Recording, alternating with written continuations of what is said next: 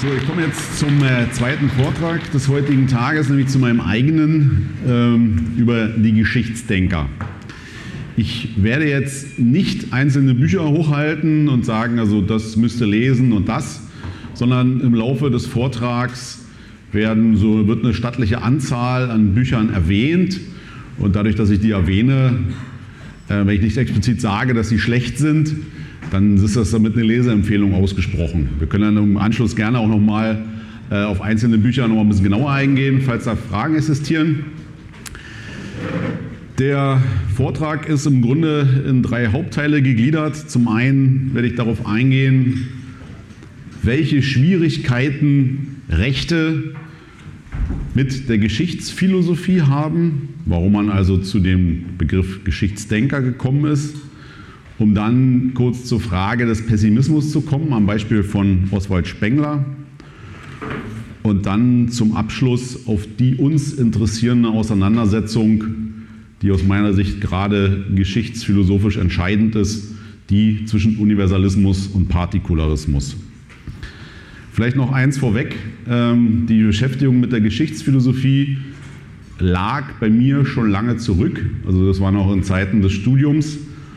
Und weil wir hier auch über Aufbau von Bibliotheken sprechen, ich war dann sehr froh, dass ich viele von diesen Büchern noch aufgehoben hatte, konnte die also zur Hand nehmen, musste mir nichts Neues besorgen, musste nicht einkaufen gehen und habe obendrein nochmal gemerkt, wie sich auch das Lesenverhalten ändert. Also damals habe ich die Dinger wirklich durchgearbeitet, mit Anmerkungen versehen, Anstreichungen.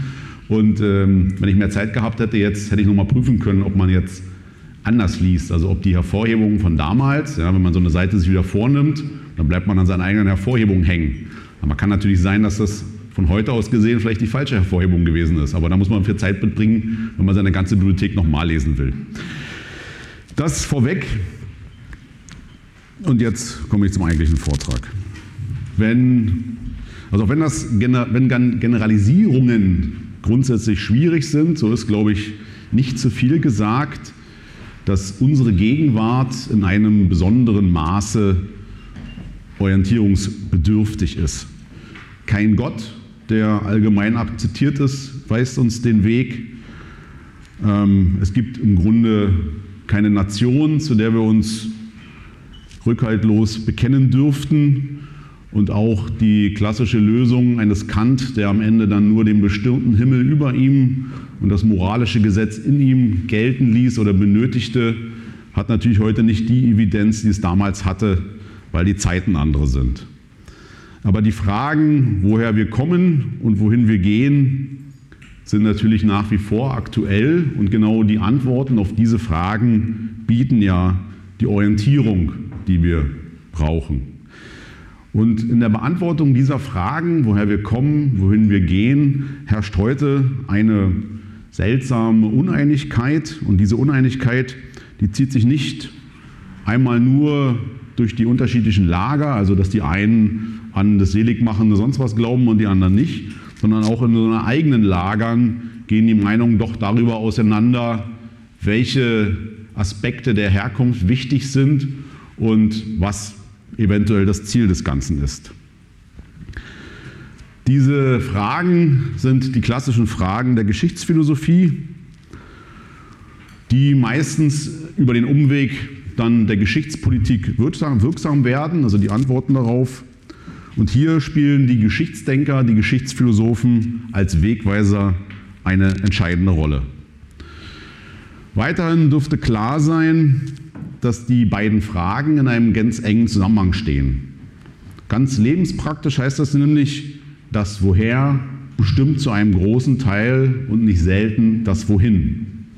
Und die Möglichkeiten von Völkern und Menschen sind nicht unendlich, sondern sie hängen zum einen vom Gelände ab, zum anderen aber auch vom Rucksack, den man auf dem Rücken mitbekommen hat und natürlich dem, was sich in diesem Rucksack befindet.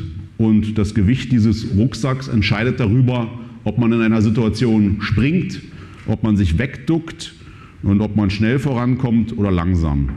Und er entscheidet sich ja auch zum großen Teil darüber, ob man andere mitreißen kann, ähm, ob man in der Lage ist, jemanden zu motivieren. Und diese Motivation, dieses Mitreißen liegt natürlich auch in der Antwort, die man auf diese Fragen geben kann. All das gilt natürlich für einzelne Völker und auch für die Handelnden in diesen Völkern, die historischen Protagonisten. Und die Frage, die im Hintergrund immer mitschwingt, ob es auch vielleicht für die ganze Welt gilt, also für die Welt als Ganzes, das ist, sagen wir mal, eine unentschiedene Frage, äh, die jeder anders beantworten wird. Aber um diese Frage sind im 20. Jahrhundert im Grunde zwei Weltkriege geführt worden. Blicken wir heute uns rund, so scheint diese Frage entschieden. Alles betrifft alle. Die Welt hat ein gemeinsames Ziel, platt gesagt Demokratie und grenzenlose Wohlfahrt. Wie wir dahin gelangen, mag umstritten sein, entweder durch Gewalt oder durch Geld. Aber die Einigkeit geht da weiter in der Frage, wer will dieses Ziel, das Erreichen dieses Ziels verhindern. Das sind natürlich dann diejenigen, äh, das ist die Ungleichheit, die Ungerechtigkeit in der Welt und diejenigen, die auf diese Ungleichheit pochen ähm, und die ja, man als Vertreter der Ideologie der Ungleichheit oder von mir aus auch wahlweise als Populisten schmäht. Diese Verhinderer des Endziels gilt es zu bekämpfen ähm, in unterschiedlichen Koalitionen. Und diese ganze Situation, in der wir uns befinden, steckt natürlich voller geschichtsphilosophischer Implikationen, sodass man eigentlich an jedem Punkt, den ich genannt habe, einsetzen kann, um daraus Schlussfolgerungen zu ziehen. Da ist zum einen die erlösungsbedürftige Menschheit. Ja, Sie kennen alle dieses merkwürdige Phänomen auch der letzten Wochen, dieses, die Klimareligion, die also ja wirklich äh, Züge annimmt, äh, was ans finsterste Mittelalter erinnert. Man sehnt sich nach Einheit in Buntheit äh, und in dieser Einheit soll dann irgendwann auch der Widerspruch, der offensichtliche Widerspruch zwischen Wohlfahrtsstaat auf der einen Seite und den berühmten Klimazielen aufgehoben sein. Auch andere Widersprüche fallen in diesem geschichtsphilosophischen Konzept nicht weiter ins Gewicht. Wollen eigentlich alle diesen Weg beschreiten? Ist es nicht vielleicht schon fast instinktlos, angesichts der wachsenden Überbevölkerung äh, gegen das Aussterben zu rebellieren? Und andererseits war es eigentlich jemals leichter, äh, einem vorgegebenen Sinn in der Geschichte zu folgen und waren die Fronten jemals einfacher? Das vielleicht als Frage im Hintergrund. Kommen wir zu den Schwierigkeiten mit der Geschichtsphilosophie. In der Beschreibung der gegenwärtigen Lage klang, glaube ich, schon etwas an, wofür die Geschichtsphilosophie meistens steht. Für eine Fortschrittsideologie, da ein zwangsläufiger Sog des richtigen Ziels unterstellt wird, dem aber nicht selten noch eine entschlossene Elite notfalls auch mit Gewalt nachhelfen muss. Das erklärt auch, warum es auf der Rechten einen so starken Vorbehalt gegen die Geschichtsphilosophie gibt oder ihn zumindest gab. Der zentrale Stichwortgeber in dieser Frage ist Karl Schmidt, der Staatsrechtler Karl Schmidt, der nach dem Zweiten Weltkrieg durch seine NS-Verstrickungen zwar zunächst verhaftet, dann freigelassen und schließlich geächtet wurde, dem es aber über seine zahlreichen Kontakte gelang, als Anreger und auch Rückhalter äh, von aufstrebenden jungen Wissenschaftlern sich in Szene zu setzen. Und diese Wissenschaftler, das sei vielleicht in Klammern hinzugefügt, die hat er permanent, ich habe es erst schon erwähnt, mit Lektürehinweisen gefüttert. Und in den Gesprächen, das war vielleicht die zweite Sache, die ihn ausgezeichnet hat, in einer Art Hebammenkunst ähm, auf den rechten, gedanklich auf den rechten Weg geführt. Dieser Kreis war sehr umfangreich und hat sich auch im Laufe der Jahre gewandelt, weil Karl Schmidt sehr alt wurde. Und ähm, im Hinblick auf die Geschichtsphilosophie, um die es ja heute gehen soll, sind drei Personen zentral, die ich jetzt kurz behandeln möchte. Das ist Hanno Kesting, Reinhard Koselleck und Armin Mohler. Und da es hier um Bücher gehen soll, sollen also auch die Bücher im Vordergrund stehen und zu den Personen werde ich bloß ein paar Worte sagen. Fangen wir also an mit Hanno Kesting, dessen Buch Geschichtsphilosophie und Weltbürgerkrieg.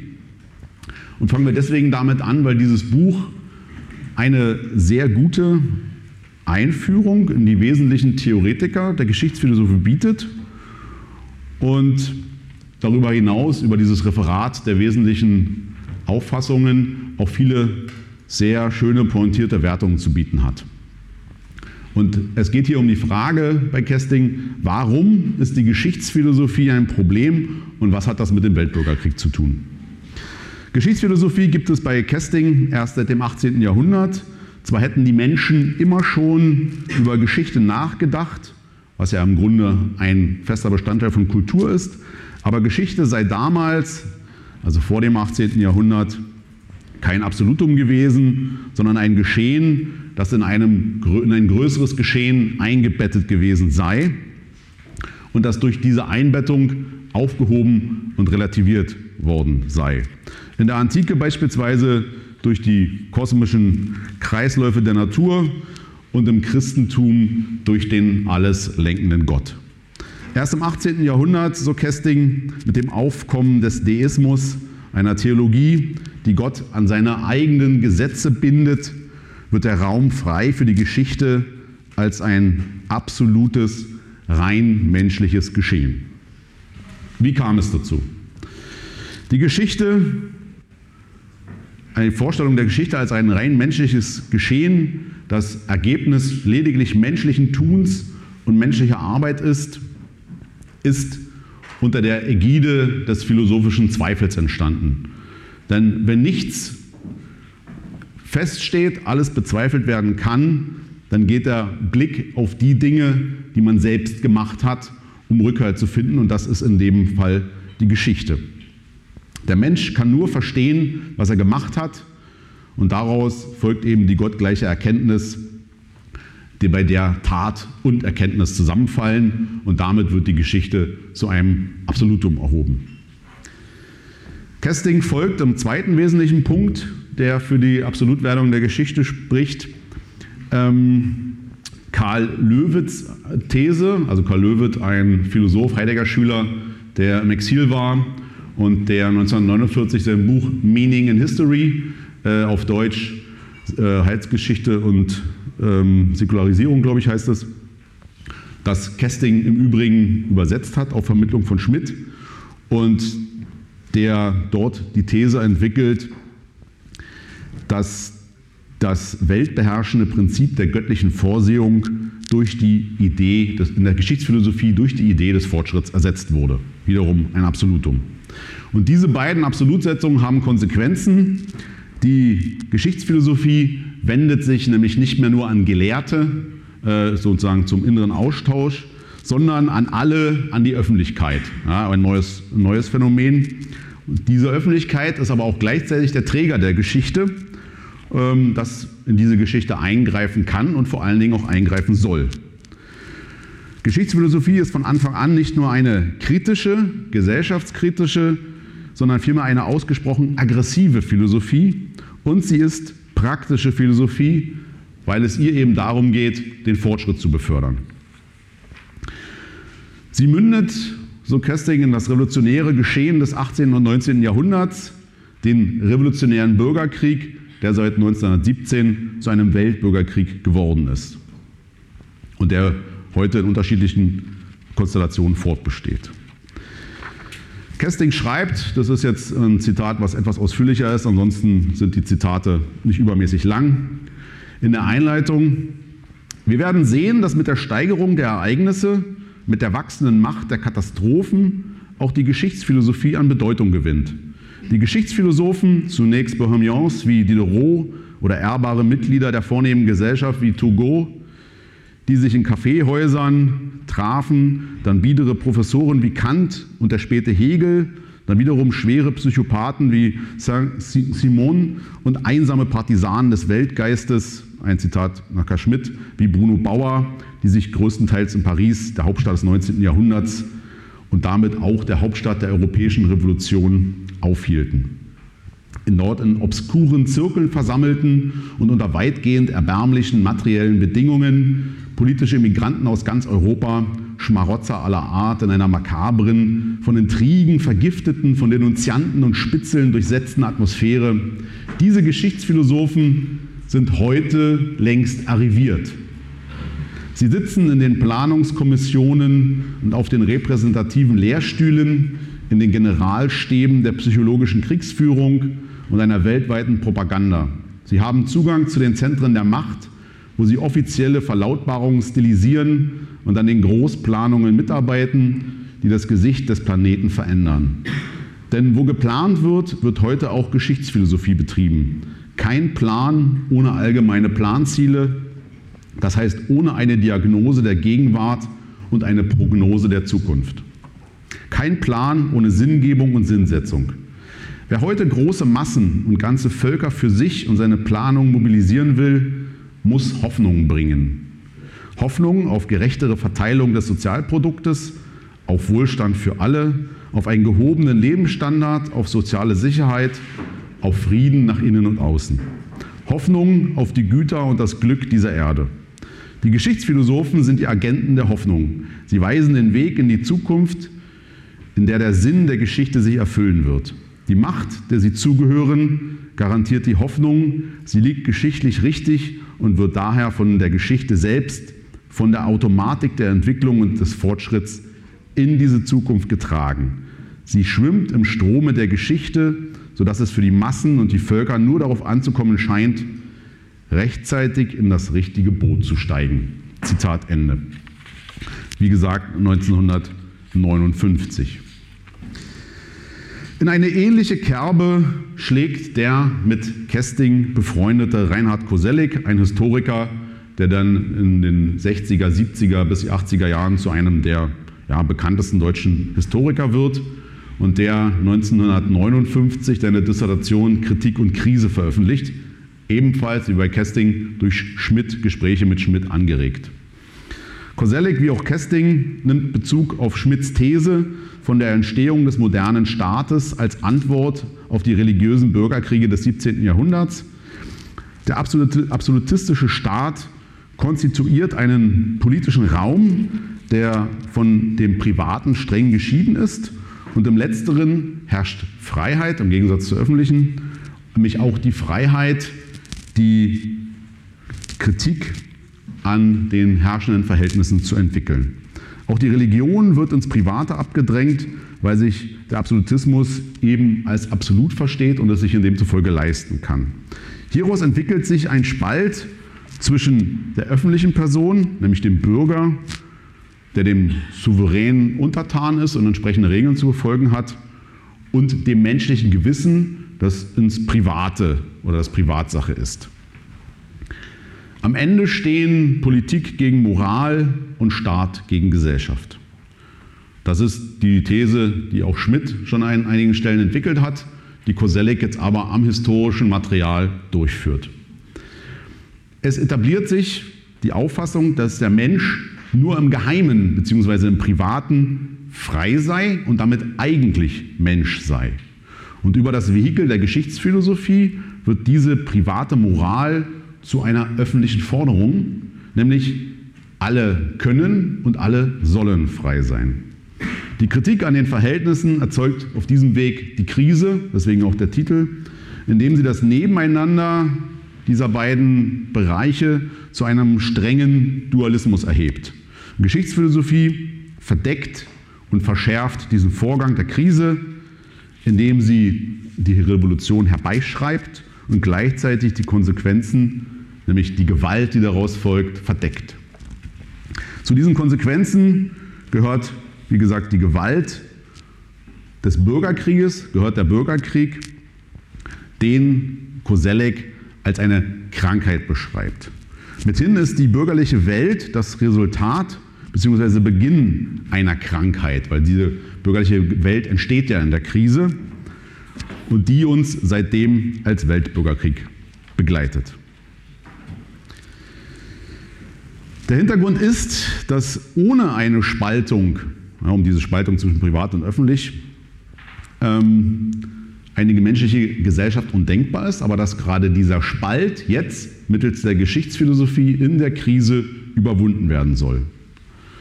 Und dieser aggressiven Philosophie, dieser Auflösung der Spaltung folgen notwendig Terror und Gleichschaltung und auf die heutige Zeit angewendet.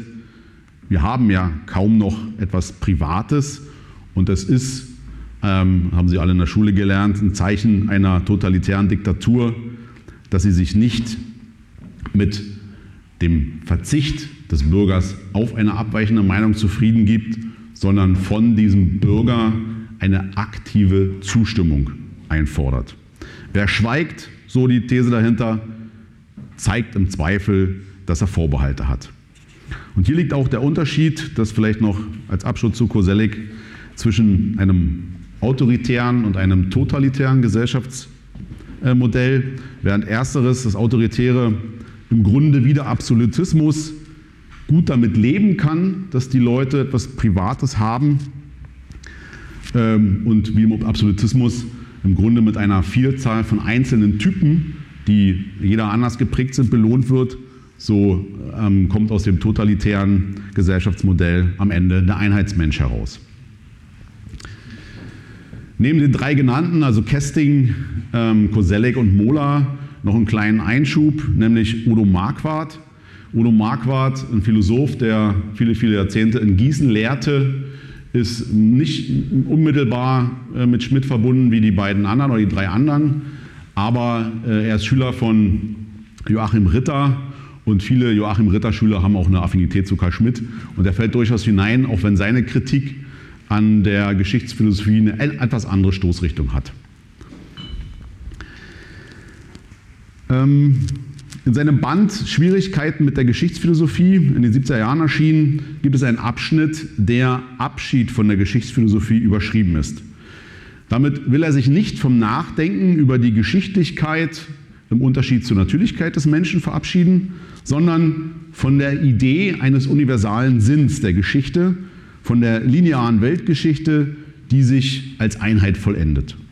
Er stand damals, nämlich 1973, als das Buch erschien, nicht allein damit, sondern reagierte mit anderen auf die Marx-Renaissance der 60er Jahre, die zu einer neuen Wertschätzung für utopische Geschichtsphilosophie geführt hatte. Ihm geht es daher weniger darum, den Entstehungsmoment der Geschichtsphilosophie ähm, als Beginn des Niedergangs auszumachen, wie das jetzt ja bei Kesting der Fall war, als um eine Verteidigung der bürgerlichen Welt. Mithin also Verteidigung dessen, dass bei Koselleck gerade noch äh, die Krankheit war. Die antimarxistische Stoßrichtung orientiert sich am Einzelnen und an der Gegenwart. Utopien, so ähm, Marquardt, fordern Opfer für eine bessere Zukunft und verstehen damit notwendigerweise die Gegenwart als etwas zu Überwindendes. Menschen werden nur als Teil eines Projektes gesehen, über die man hinweggehen darf. Dagegen sagt Marquardt, das Leben ist endlich und kann nicht für vertagte Hoffnungen geopfert werden. Die Gegenwart hat ein Recht gegenüber der Zukunft. Geschichtsphilosophie sei Eschatologie, der, also wieder die These von Löwit, der Marquardt sein berühmtes Recht der nächsten Dinge gegenüber den letzten Dingen entgegensetzt. Hinzu kommt bei ihm eine Ablehnung der Auffassung, alles sei besser als der Status quo. Das heißt, jede Veränderung bedeutet zunächst mal Verbesserung. Die Welt soll nicht verändert werden, sondern so Marquardt verschont werden. Im Zentrum steht aber, und das zeigen auch spätere Veröffentlichungen von Marquardt, eine von ihm angeschrebte Überwindung des sogenannten Anthropologieverbots, dass man also Geschichte nicht mit anthropologischen Konstanten begründen darf und eben der Betonung der Ähnlichkeit des Menschen, die allen sozialtechnischen Experimenten, ähm, allen Verbesserungsprojekten eine Absage erteilt. Um den Punkt der rechten Schwierigkeiten mit der Geschichtsphilosophie abzuschließen, müssen wir noch kurz auf Armin Mohler zu sprechen kommen. Mohler hat ähm, nicht nur was die Geschichtsphilosophie betrifft, immer ziemlich steile Thesen vertreten. Ja, also wer Mohler gelesen hat, der weiß das. Hat diese aber nicht so stringent und gründlich begründet, wie das zum Beispiel Kesting und Keselek getan haben. Äh, getan haben weil Mola, obwohl er als Politikwissenschaftler habilitiert war, im Grunde seines Herzens kein Wissenschaftler war, sondern ein Essayist, dem es vor allen Dingen um den physiognomischen Zugriff auf die Dinge ging und natürlich um die Zuspitzung. In seinem klassischen Werk zur konservativen Revolution, das äh, seine Doktorarbeit, die 1950 als Buch erschien, stellt er das konservative Denken und das Christentum in einen schroffen Gegensatz und lässt hier zwischen Christentum und Konservatismus im Grunde keine Vermittlung zu. Ähm, und es gab genug Vertreter der kommenden Revolution, die genau das versucht haben. Aber das sind für Mola Gescheiterte. Und diesen Gegensatz sieht er vor allen Dingen in den unterschiedlichen Geschichtsauffassungen begründet, die er auf den Gegensatz von Linie und Kugel bringt. Während das Christentum zwischen Kreuztod und jüngstem Gericht eine Linie zieht, also eine lineare Geschichtsauffassung hat, ähm, die den ursprünglichen Kreislauf des Geschehens unterbrochen habe, ähm, sei das eben im konservativen anderen, anders, Denken anders. Die Idee, so Moller, eines unaufhaltsamen Fortschreitens auf einen bestimmten Punkt zu, entwertet das jeweilig Gegenwärtige zugunsten eines zu besseren zukünftigen. Ganz ähnliche Argumentation wie beim Marquardt. Und es mache keinen Unterschied, diese lineare Auffassung, ob das Reich, äh, für die lineare Auffassung, ob es jetzt um das Reich Gottes als Endziel geht oder eben um die klassenlosen Gesellschaft. Die Alternative dazu sei das zyklische oder kyklische Weltbild, wobei der Kreis so Mola zwar auch eine Ansammlung von vielen Punkten, im Grunde, wenn man den aufmacht, sei es auch eine Linie von verschiedenen Entwicklungspunkten sei, die allerdings als gleichwertig angesehen werden. Weshalb Mola das Bild der Kugel, nicht des Kreises, sondern der Kugel bevorzugt. Zitat Mola, sie bedeutet für den Kykliker, dass in jedem Augenblick alles eingeschlossen ist, dass Vergangenheit, Gegenwart und Zukunft zusammenfallen. Für diese Auffassung hat Mola nach Veröffentlichung seiner Doktorarbeit in einigen Rezensionen starke Prügel bezogen, all dieweil die Affinität zwischen Christentum und Konservatismus ja insbesondere in den 50er Jahren noch ziemlich stark war. Aber im Gegensatz zu anderen war er immer so, so konsequent, auch keine alltäglichen oder keine Konzessionen des Alltags an das Christentum zu machen. Er hat seine Kinder zum Beispiel nicht taufen lassen. Wissenschaftlich verrät diese Auffassung, diese krasse Entgegensetzung allerdings schon früh Mollers Hang zur Zuspitzung, da mit dieser These ja mindestens 150 Jahre Geistesgeschichte ausblendet, nämlich solange die Konservativen und die Christen eine Linie bildeten. Mola ging sogar noch einen Schritt weiter, als er 1963 in seinem Buch Die Fünfte Republik über das Frankreich de Gaulles ähm, die Aussage es gibt keine Geschichtsphilosophie, als einen für ihn zentralen Gedanken markierte. Was ist damit gemeint? Es gibt keine Geschichtsphilosophie. Wir haben ja gerade gesehen, es gibt sehr wohl eine Geschichtsphilosophie, also muss er auch was anderes meinen. Er schreibt den Gedanken, den er, er schreibt diesen Gedanken der antigolistischen Rechten zu, die damit gegen die Aufgabe Algeriens durch de Gaulle protestierte. Gemeint war damit eine voluntaristische Position, die in der Geschichte also weder Gesetze noch eine Entwicklung sehen wollte und demzufolge es also auch keine Notwendigkeit geben kann, eine bestimmte Handlung zu tun, in dem Fall Algerien aufzugeben. Im Gegenteil, sagt diese Auffassung, Entschlossene können, das, äh, können der Geschichte in jedem Moment eine neue Richtung geben ähm, und die Annahme von Gesetzmäßigkeiten in der Geschichte zeige nur, dass sich derjenige gegen das Handeln entschieden habe, also dekadent ist. Nun ist damit noch nicht gesagt, in welche Richtung diese Entscheidung fallen muss. Und Mola hat dementsprechend de Gaulles Entschluss der Aufgabe Algeriens etwas anders interpretiert, nämlich auch als einen voluntaristischen Akt, ähm, nämlich als Befreiungsschlag für Frankreich um diese, diesen Klotz am Bein los zu sein und in Europa wieder zu alter Größe äh, zu kommen. Der Satz, es gibt keine Geschichtsphilosophie, ist also eher so zu verstehen, dass es keine Geschichtsphilosophie geben sollte. Ich komme zum zweiten Teil. Vor einem ähnlichen Dilemma stand auch der größte Geschichtsphilosoph, den die Rechte im 20. Jahrhundert hervorgebracht hat, nämlich Oswald Spengler. Also er stand vor einem ähnlichen Dilemma, was die Frage betrifft, Gesetzmäßigkeiten, in welchem Verhältnis stehen die Annahme von Gesetzmäßigkeiten zu der geschichtlichen freien Tat, zum Handelnden. Nachdem er im Frühjahr 1918 seinen ersten Band des Untergangs des Abendlandes veröffentlicht hatte, sah er sich mit dem Vorwurf des Pessimismus konfrontiert, obwohl er in seinem Buch ja durchaus voluntaristische Pointen gesetzt hatte. Also ich erinnere nur an das Ende der Einleitung des ersten Bandes, wo er davon spricht, dass also in Zukunft wieder mehr äh, Marine statt Malerei betrieben werden solle, ja, was ja ein Auftrag ist, der entgegen der Annahme von ihren Gesetzen steht.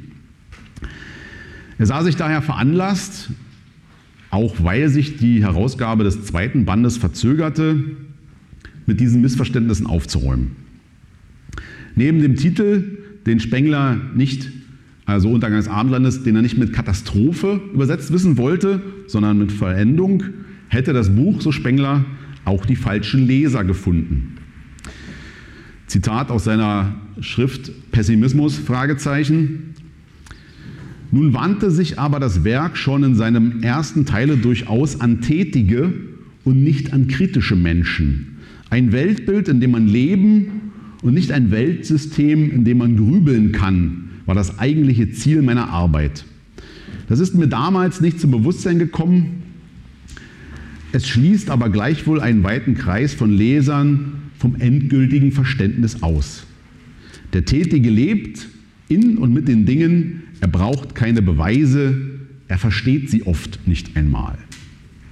Und noch dazu,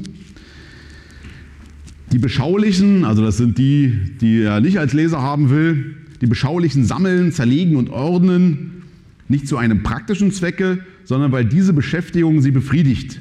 Sie fordern Beweise und verstehen sich darauf. Für sie wird ein solches Buch immer eine Verirrung bleiben. Denn ich gestehe, die Philosophie um ihrer selbst willen habe ich stets gründlich verachtet. Es gibt für mich nichts Langweiligeres als die reine Logik, die wissenschaftliche Psychologie, die allgemeine Ethik und Ästhetik. Das Leben besitzt nichts Allgemeines und nichts Wissenschaftliches. Jede Zeile, die nicht geschrieben ist, um dem tätigen Leben zu dienen, scheint mir überflüssig. Soweit Spengler. Problematisch wird es, wenn Spengler den zentralen Gedanken seines Werkes nämlich den Schicksalsgedanken, zu einer Frage des Mitfühlens und nicht des Verstehens erhebt. Nur in einem tiefen Erlebnis, Zitat Spengler, könne man es erfassen, was Zeit und damit auch Geschichte in Bezug auf das Schicksal bedeute und wie die Rolle des Raumes bzw. die Kausalität des Raumes in der Gesamtschau auf die Geschichte zu werten sei. Weiterhin bedürfe es des physiognomischen Taktes, nicht des Blickes, sondern des Taktes, äh, mithin der Fähigkeit, den Gang der Welt instinktiv zu durchschauen. Den hätten nur der Staatsmann und der Historiker, die davon ausgehend jetzt seiner Spenglers systematischer Methode folgen könnten, nämlich eine Art vergleichende Morphologie von verschiedenen Kulturkreisen. Falsch verstanden worden sei auch der Relativismus, nämlich den man ja in dem Moment äh, hat, wenn man verschiedene Kulturen als unabhängig und gleichwertig nebeneinander stellt. Dieser Relativismus habe nichts mit Physik zu tun, sondern sei eine Bejahung der Schicksalsidee. Das einmalige, unwiderrufliche, nie wiederkehrende alles Geschehens ist die Form, in welcher das Schicksal vor das menschliche Auge tritt so Spengler. Die Weltgeschichte sei keine Einheit, sondern eine Gruppe von eben diesen acht Kulturen, die alle in sich ähnlich gegliedert sind, was die Zeitenfolge betrifft, aber die wie Monaden völlig unabhängig voneinander existierten und sich gegenseitig nicht beeinflussen. Und da eben von diesen Kulturen einige untergegangen sind, äh, wie zum Beispiel die Antike, ist also Spenglers Zugriff, ich denke, das ist bekannt, der, dass er also eine Parallelität herstellt, der Abfolgen ähm, von Epochen innerhalb dieser Kultur, die auf die abendländische, die ja noch nicht zu Ende ist, anwendet und damit zu einer Art Vorausschau kommt, was in Grundzügen im Abendland noch auf uns zukommt. Aber jede Epoche innerhalb dieser Kultur habe eben auch ihre eigene Anschauung, sodass sich ähm, der Relativismus der Betrachtung nicht auf den Betrachter bezieht. Wenn ich, nochmal Zitat Spengler, wenn ich einen Verdienst in Anspruch nehmen kann, so liegt es darin, dass man die Zukunft nicht mehr als unbeschriebene Tafel ansehen wird, auf der alles Platz findet, was dem Einzelnen gut dünkt. Das Schrankenlose und Ungebändigte, so soll es sein, hat einem kalten und klaren Blick Platz zu machen, der die möglichen und deshalb notwendigen Tatsachen der Zukunft umfasst und danach seine Wahl trifft. Das Erste, was dem Menschen als unentrinnbares Geschicksal entgegentritt und was kein Denken begreifen und kein Wille abändern kann, ist Zeit und Ort seiner Geburt. Jeder ist in ein Volk, eine Religion, einen Stand, eine Zeit, eine Kultur hineingeboren. Aber damit ist bereits alles entschieden. Zitat Ende. Jetzt wird man die Frage stellen können, ob das nicht doch in gewisser Weise pessimistisch ist, wenn alles feststeht. Allerdings ist es nur dann pessimistisch, wenn man Spengler folgt, wenn man voraussetzt, dass das Menschenglück in seiner Freiheit liegt. Aber Spengler folgt hier, wie viele konservative Denker, einem ganz anderen Freiheitsbegriff als dem gewöhnlichen, dass man also Freiheit äh, eine losgelöst sein und eine alle Möglichkeiten nutzende Freiheit. Nämlich die Freiheit bei Spengler ist die Freiheit, sein Schicksal anzunehmen und sein Schicksal in diesem Rahmen zu gestalten. Und diese scharfe These ist, denke ich, wieder aktuell. Und in der damaligen Entstehungszeit, also vor dem Ersten Weltkrieg, ist er zu dieser These gekommen, ähm, wollte er damit also einen Gegensatz aufmachen zu dem damaligen Optimismus, der ja durch die ähm, ja, wirtschaftlichen und technischen Erfolge ins Unermessliche zu gehen schien und dort einen Kontrapunkt zu setzen, deswegen diese scharfe Formulierung.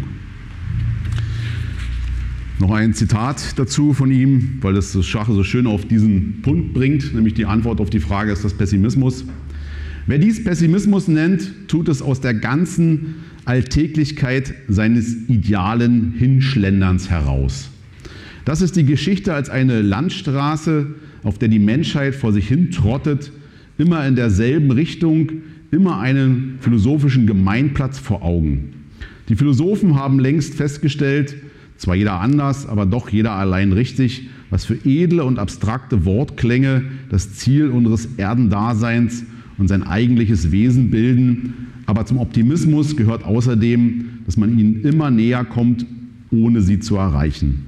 Ein absehbares Ende würde dem Ideal widersprechen. Wenn jemand Einspruch erhebt, so ist er ein Pessimist.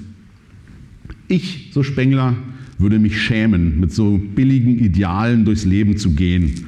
Es ist die Feigheit der geborenen Duckmäuser und Träumer darin, die es nicht vertragen, der Wirklichkeit ins Gesicht zu sehen und ein wirkliches Ziel als ein paar nüchternen Worten festzusetzen. Soweit Spengler.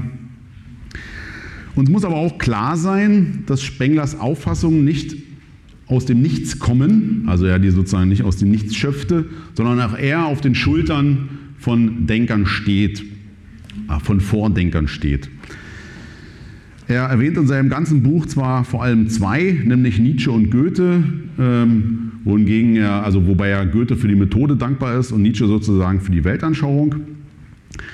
Es sind jedoch nicht alle, die den Spengler eigentlich verpflichtet sein müsste. Es gibt ein eigenes Buch darüber, über die Vorläufer Spenglers.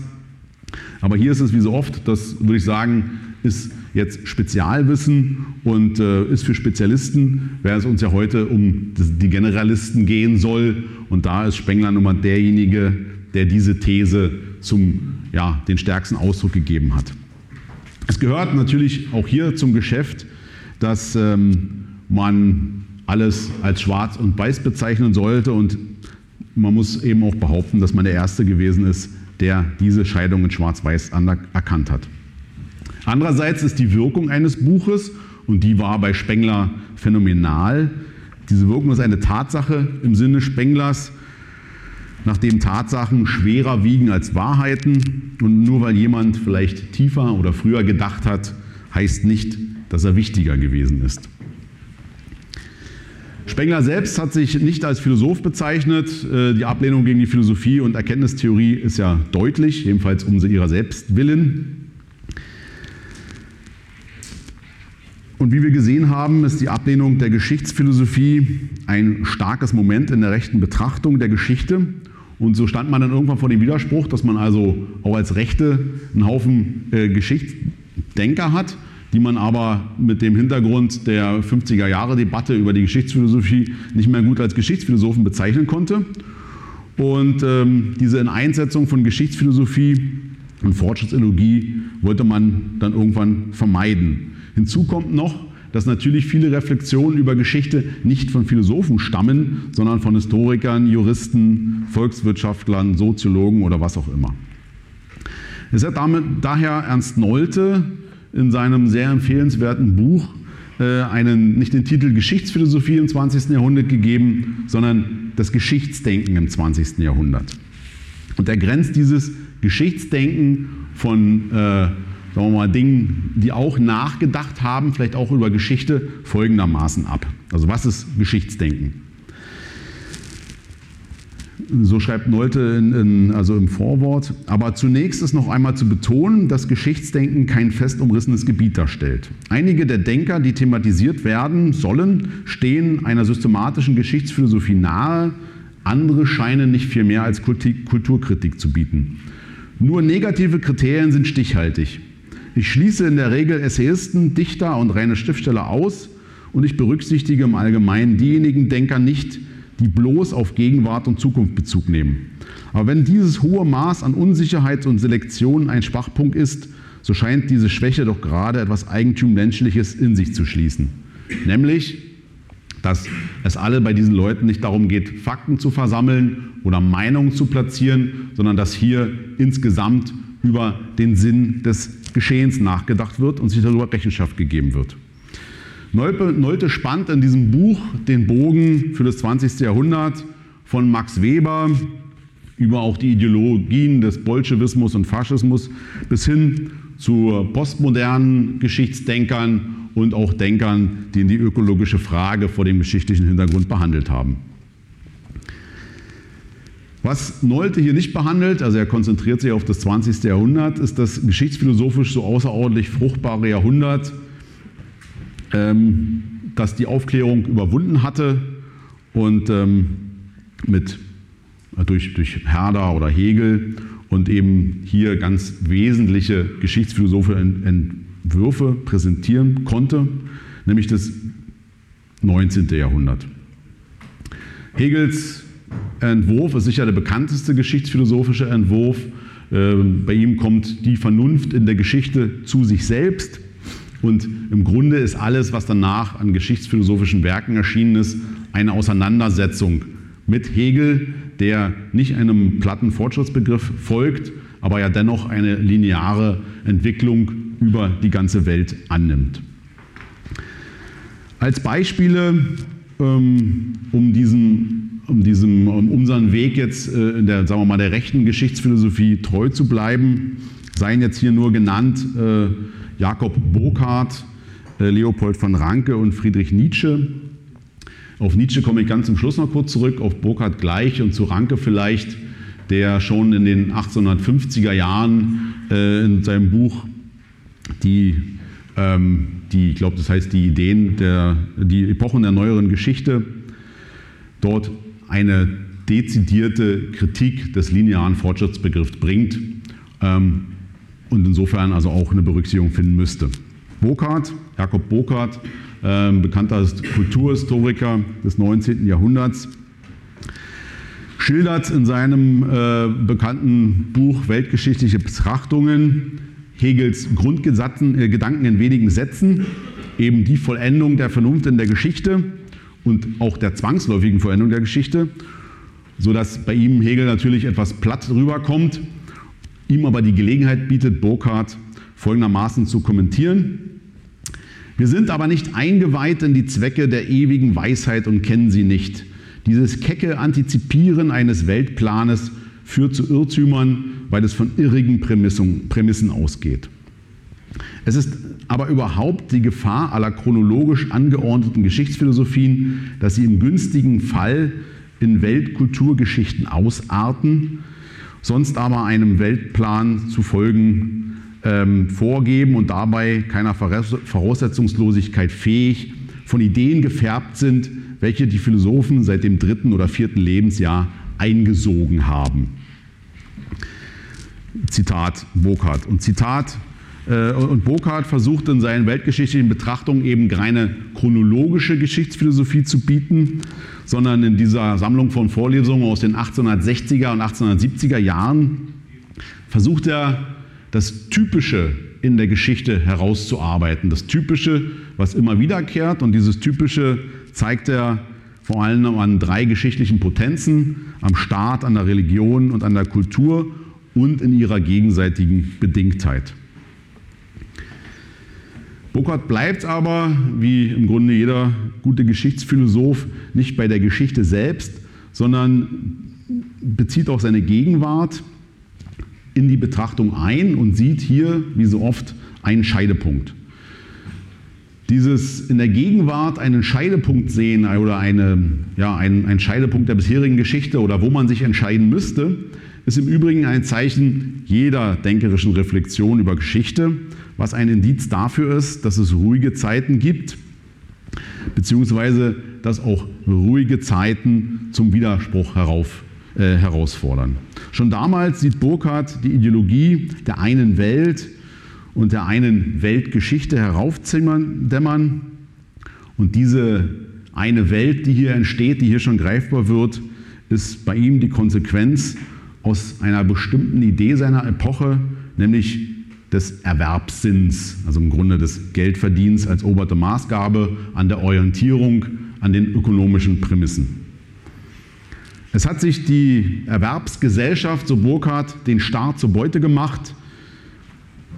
Diesen Staat hat sie wiederum mit unendlich vielen Pflichten ausgestattet, um damit er dafür sorgen kann, dass jeder die Möglichkeit hat, seinem Erwerbssinn nachzugehen.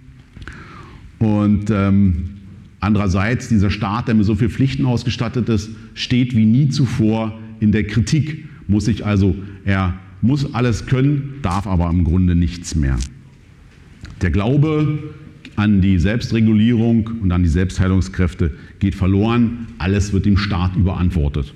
Wem das bekannt vorkommt, ähm, ist, sieht, dass Burkhardt hier es ihm gelungen ist, etwas Typisches herauszuarbeiten. Und auch hier, ähnlich wie Spengler dann später, vergleicht er schon die kulturellen Epochen miteinander, wenn er schreibt, mit der Frage endet, wird der Erwerbssinn und Machtsinn, wird, Entschuldigung, wird der als Erwerbssinn und Machtsinn ausgeprägte Optimismus weiter dauern? Also im Grunde die Frage, die Spengler dann äh, Jahrzehnte später stellt, und wie lange wird er überdauern oder wird, worauf die pessimistischen Philosophie der heutigen Zeit könnte hinzuweisen scheinen, eine allgemeine Veränderung der Denkweise wie etwa im dritten, vierten Jahrhundert eintreten. Also hier eine Erinnerung an die römische Spätzeit, die wir auch bei Spengler finden. In dieser Frage bündelt sich etwas, das mit dem Geschichtsdenken notwendig verbunden ist.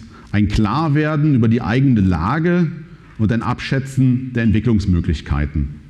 Hier von Handlungsoptionen zu sprechen, wäre ein Schritt zu weit, weil man als Handelnder ja nie das Ganze überblickt, sondern in der Situation befangen ist.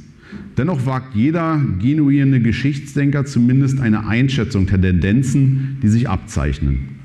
Das ist bei Burkhardt nicht anders als bei Spengler und es ist auch so, um einen neueren noch anzuführen, bei Rolf Peter Siefele, der ja vor drei Jahren nach seinem Selbstmord eine ungeheure Aufmerksamkeit durch sein Buch Finis Germania auf sich gezogen hat, der aber ein ganz wichtiges Buch 1994 veröffentlicht hat, Epochenwechsel, das jetzt wieder erschienen ist, sodass man jetzt eine Möglichkeit hat, nach den 25, äh, 25, 25 Jahren, 25 Jahren ähm, die Möglichkeit hat, seine wie er sagt, seine Besichtigung des Schlachtfelds der Geschichte noch einmal auf ihren Bestand hin zu prüfen. Vor dem Hintergrund der Zeitenwende von 1990 entwickelt er in diesem Buch, 1994 erschienen, wie gesagt, ein Panorama der gegenwärtigen Herausforderungen, vor denen wir stehen. Sei es die Grundlagen der Gesellschaft, sei es die Globalisierung, sei es die Technikfolgen oder eben diese schon damals sich abzeichnenden Fronten der Umweltpolitik. Besonders interessant ist für unseren Zusammenhang aber das Schlusskapitel über die Grenzen des Universalismus. Da wir ja, wie ich eingangs sagte, auch von der Geschichtsphilosophie eine Antwort auf die vorrangige Frage erwarten dürfen, nämlich die nach dem, nicht nur nach dem Woher, sondern auch wohin, nämlich die, ob wir unsere Art zu leben, unsere Identität, unsere Kultur vor dem Sturm des Universalismus bewahren können. Darauf gibt Sieferle eine salomonische Antwort. Es wird uns weiter geben, allerdings nur noch als funktionierendes Teil der Weltmaschine. Aber Sieferle ist wenigstens in der Lage, die Front klar zu bemessen, benennen, die eben zwischen den Universalisten auf der einen Seite und den Partikularisten auf der anderen Seite verläuft. Der humanitäre Universalist zerstört durch eine Gleichheitsideologie die tragfähigen Strukturen seines Sozialstaatsparadieses. Der nationale Partikularismus ist nicht, hingegen nicht in der Lage, sich in einer universalistisch gesonnenen Welt argumentativ zu behaupten und wird sich durch eine denkbare Abschottung seiner selbst eher zum Objekt dessen machen, was er eigentlich verhindern will. Aber der Universalismus kommt ebenso an seine Grenzen, weil er in einen Widerspruch gerät, der am Beginn des geschichtsphilosophischen Universalismus noch gegeben war. Also der ist jetzt aufgehoben. Er kann nicht mehr wie damals im 18. Jahrhundert für die Mehrheit sprechen, also für die Menschen, die alle frei sein wollen, da jetzt der Gegensatz zwischen den Menschen in den Wohlstandsgebieten und dem Endziel, das der Universalismus vorgibt, nämlich der planetarischen Gerechtigkeit, immer größer wird. Also hier tut sich ein Spalt auf, ein Widerspruch, vor dem der Universalismus, so Sieferle eventuell scheitern wird. Er kann daher keine Interessen mehr vertreten, sondern nur appellieren, dass man verzichten und sich selbst nivellieren solle.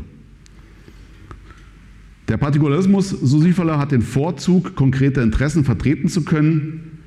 Der Universalismus vertritt dagegen nur Prinzipien. Zitat Ende. Das Paradox sieht Sieferle darin, dass beide nicht mehr in der Lage sind, Interessen und Prinzipien miteinander zu verbinden. Das gilt eben auch für den Partikularismus, der irgendwie ahnt, auf dem verlorenen Posten zu kämpfen, wohingegen der Universalismus, wir sehen es ja ständig, noch immer in der Lage ist, Massen zu mobilisieren. Dieser Schwung nährt sich nicht zuletzt auch aus einer gut geölten Maschine, die eben immer noch läuft, sei es Sozialstaat, Medien, was auch immer, sondern er nährt sich auch aus der moralisch sicheren Position heraus, mit der der Universalismus ganz selbstverständlich gegen vermeintliche Dunkelmänner und Nationalisten kämpft. Aber irgendwie scheint es eben auch so, dass der ursprüngliche Impuls der Geschichtsphilosophie im Sinne der Fortschrittsideologie noch nicht verpufft ist, sondern auch hier noch weiterhin wirksam ist. Ernst Jolte, um auf den Historiker und Geschichtsdenker nochmal zu kommen, hat in seinem großen Spätwerk über die historische Existenz eben diesen Impuls, diesen aus der Geschichtsphilosophie folgenden Impuls, als eine der historischen Existenzialien bezeichnet, wenn er dort von der ewigen Linken spricht, die in allen geschichtlichen Zeiten existiert habe. Also Nolte unternimmt es in diesem Buch, unternimmt den Versuch, die Geschichte gegen die Vor- und die Nachgeschichte abzugrenzen, indem er bestimmte Momente, nämlich die Existenzialien, untersucht, die in der Geschichte gegeben sind und in der Vorgeschichte, also vor der neolithischen Revolution, noch nicht gegeben waren und in der Nachgeschichte, in der wir vielleicht übergehen, nicht mehr gegeben sein werden. Dazu zählen eben diese ewige Linke, die Religion, der Staat, der Adel, das Bestehen von Krieg und Frieden und auch das Bestehen von, beziehungsweise der Gegensatz von Stadt und Land. Er hält es im Gegensatz, Nolte, im Gegensatz zu Sieferle für nahezu ausgeschlossen, dass sich die große Mehrheit der Bevölkerung der ersten Welt, also in den Wohlstandsgebieten, ähm, dem linken Impuls nach allgemeiner Gleichheit anschließt und ihr Vermögen freiwillig aufteilt. Er sieht sogar hier größ die größte Möglichkeit für eine militante Gegenbewegung, sodass letztlich der utopistische Grundimpuls der Linken, so Nolte, wieder eine besonders intensive Geschichtsphase als quasi als Gegenreaktion hervorbringen könnte. Das ist insofern bemerkenswert, als Nolte zudem der Meinung ist, dass wir uns bereits auf der Schwelle zu eben der nachgeschichtlichen Phase befinden, die ähnlich wie die neolithische Revolution grundsätzlich andere Bedingungen für unser Menschsein bietet, als das in der Phase der Geschichte der Fall war. Er bringt ja verschiedene Beispiele in Verkehr, Medizin, ähm, in der weltweiten Freizügigkeit, im Liberalismus sind seiner Meinung nach Tendenzen erkennbar, die das nahelegen, dass wir also an dieser Schwelle zur Nachgeschichte stehen. Doch wie auch äh, Francis Fukuyama in seinem Buch Vom Ende der Geschichte, was 1989 erschien, sieht Nolte ein Grundproblem oder eine Grundantriebskraft in der menschlichen Neigung, die Dinge zu hinterfragen und auch den scheinbar idealen Zustand für verbesserungswürdig zu halten. Das hat im Übrigen auch Fukuyama getan, dessen Titel vom Ende der Geschichte zwar eine äh, Durchführung der, der Ideologie des Liberalismus ist, aber auch ganz am Ende kommt Fukuyama auch wieder drauf, dass den Menschen das irgendwann einfach zu langweilig werden könnte und sie eben doch wieder zu neuen Ufern aufbrechen, wenn sie die, die liberale Welt überhaben. Es dürfte klar sein, dass man dafür, für diese, dieses Anmahnen, dass es so nicht bleiben kann, dass also die schön eingerichtete liberale Welt nicht vielleicht doch der, nicht, der, nicht der Endzustand ist, dass man dafür keinen Applaus bekommt. Und ich komme jetzt zum Ende, wenn ich hier auf diesen Typen, der keinen Applaus bekommt, nämlich den Geschichtsdenker, äh, kurz Nietzsche zitiere, um dann wirklich zum Schluss zu kommen. Nietzsche hat nämlich in Jenseits von Gut und Böse über die Gelehrten gehandelt, über die Philosophen und macht dort äh, die, eine auf den Punkt gebrachte Bemerkung, warum diese Leute nicht geliebt werden, äh, weil sie eben einen bestimmten Auftrag haben.